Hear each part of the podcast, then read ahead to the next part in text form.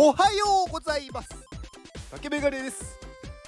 竹メガネの元気お届けいたします。元気日曜日なので大事な話をしません。あの私なんかこう自分の放送を聞いててね思うことがあるんですけど息を吸う時になんかふってこう吸うんですよ。でこれあのなんかすすすの口をして吸ってるんですよね。多分無意識に。だからすごいこう音が出るというか。普通こう歯の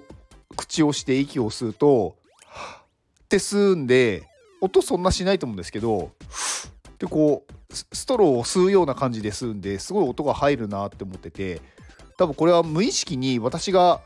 んなんかこう息を吸う時に口を開けないようにしてるんだなって思いました。まあ、今度からまあもう少し口を開けて息をしようと思います。はい、えー、今日は正しさよりも先に優しさというお話をしようかと思います。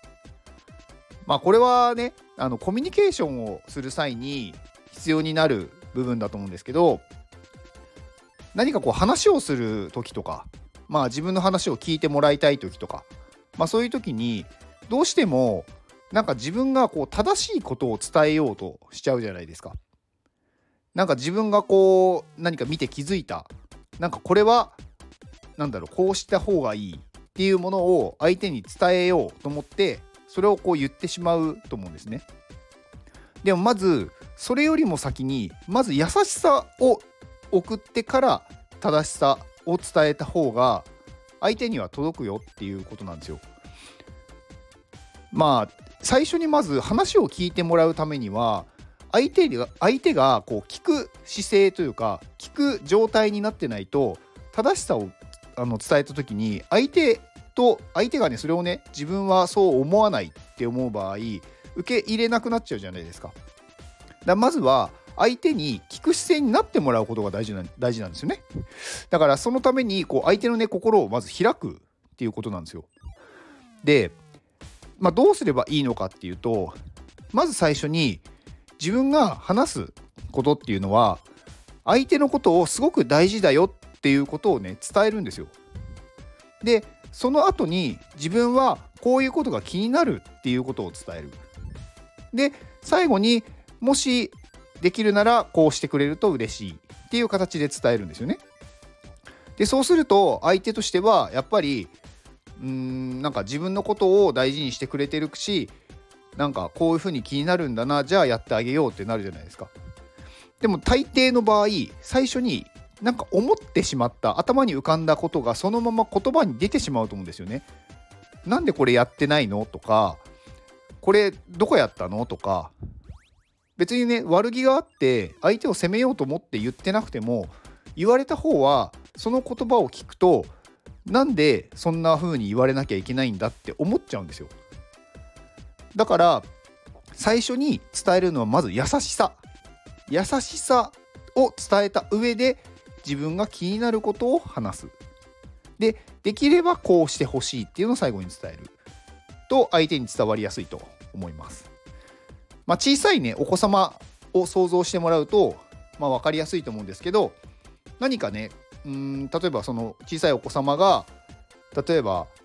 何かを落として割ってしまったっていう時にまあ大抵の場合ねなんか「何やってんの?」とかなんかまあ言っちゃうと思うんですよ。あーとか。で一番ねびっくりしてるのはやっぱりね子供なんですよね。だからまずは子供に「大丈夫?」っていうことを伝える。で怪我なかった？とかどっかぶつけてない？とかでその後になんかあなたがなんか怪我すると困るんだよね？とかあのびっくりしたよね？とかそういう声をかけてあげると。でこれ何をしたの？って聞くと大体まあ触ったら落としちゃったとかそういう話をするじゃないですか。でその時に「あ落としちゃったんだね」と「これ触るとまあ危ないから私はなんか触らないでほしかったな」みたいなことを言ってそうするとこっちから何も言わなくても向こうから大抵ごめんなさいって言ってくると思うんですよね。でその後にちゃんとなんか謝れて偉いねとか次からは気をつけようねとか言えば伝わるじゃないですか。だから最初にまず相手の優しさなんですよね。相手に対して自分はすごくあなたが大切だよっていうことを伝えてあげる言葉で。なんか分かってるだろうとか言わなくてもいいとかそういうのはね自分が勝手に思ってるだけでそれはね相手にまず伝えることが大事です。その方が何倍も相手にちゃんと言葉が届きます。まあこれはねとっさに出るものなのでいきなりできることじゃないと思うんですよね。やっぱり訓練というか意識しないといけないんですよ常に。相手に対して優しさ優しさ優しさっていうね。優しさって言いづらいですね。なんかさしすせそうが多いからかな。はい。まあ優しさをやっぱり相手にまず届けてあげる。あなたが大事だよってことをまず伝えてあげる。その上で私はこう思う。いきなりねこれを何でやってないのとか責めるっていう感じにしちゃうと伝わらないですよっていうお話でした。まあ、あとはねもう一つね優しさっていうことで言うとあの何か相手に確認をする時その時にあのやるかやらないかっていう選択の場合相手にそれはやりませんっていうことを言わせるってすごく相手は体力を使うんですよ。断るのってすごく精神的に疲れるんですね。例えば今度どっかにご飯食べに行こうよって言われた時に断るのってすごく難しいじゃないですか。まあ難しくない人もいると思うんですけどでもなんかこうね親しい人から誘われてでもその日は予定があるとか別にその人とそこまで親しくないっていう場合にちょっと断るのってなんだろうつ辛いというかめんどくさいななんか断る断るのもなんか申し訳ないけどでも断らなきゃいけないしってなるじゃないですか。だから相手に対して断らせる体力を使わせないっていうのがねすごくね大事だと思うんですよ。でどうすればいいのかっていうと例えば私はあなたとご飯に行きたいんですけどあのもしご都合があった時にあの連絡するんでその時返事だけしてくださいとかあの何、て言うんだろうな、まあ、例えば、うん、他の言い方だと今度私ここに行くんですけどもし来れそうだったら連絡くださいとかあの基本的には相手が返事をしなくて済むようにする返事をどっちにしろしないといけないっていう状態にするのは相手はめんどくさいって思うんですよね。行きたい時だけ行くって言える状態にしてあげる。行きたくない時は返事をしなければ行かないっていう意思表示になるっていう聞き方をしてあげると相手としてはなんか別に無視してるわけでもないしちゃんとなんだろう行かないっていう意思表示もできてるしそれでいて相手を傷つけないような表現になるじゃないですか。私が勝手に行きたいからあの来れたら来てねっていう感じだと別にね連絡しなければあまあなんか用事があったのかなって思うだろうしだからそういう優しさっていうのはすごく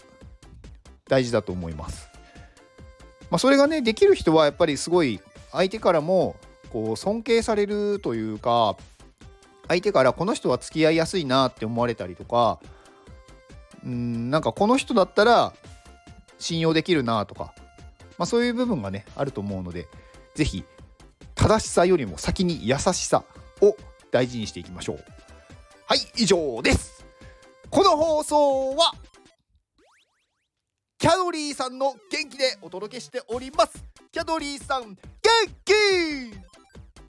はいキャドリーさんありがとうございます、えー、キャドリーさん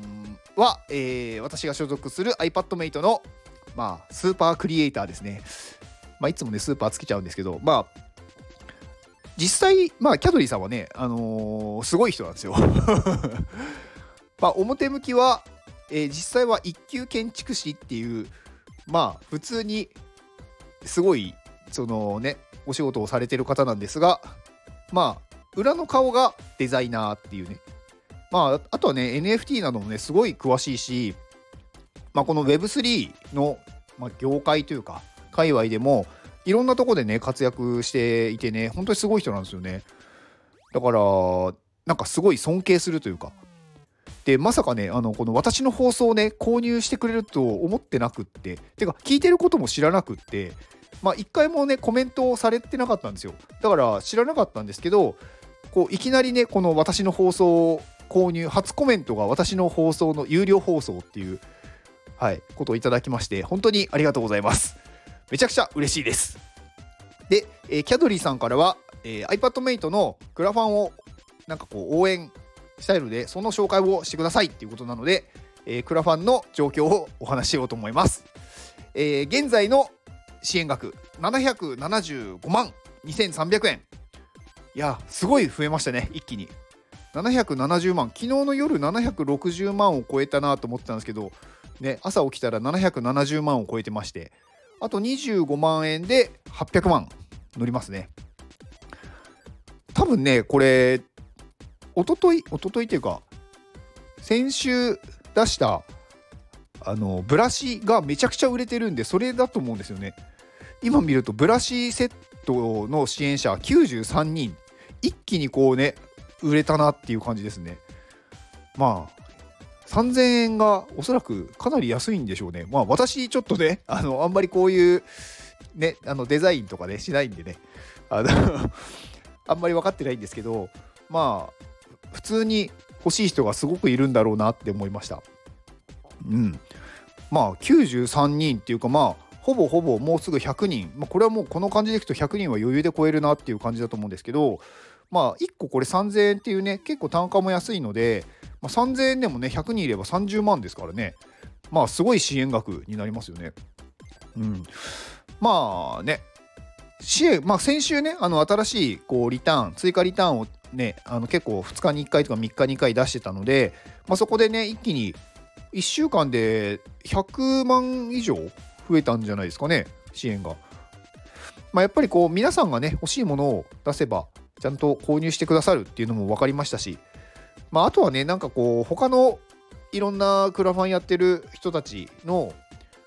うんなんかあこれはいいかもって思って出したものが、まあ、それは今回ねあの iPadMate としては当てはまらないっていうものもねあるんだなっていうのが分かったので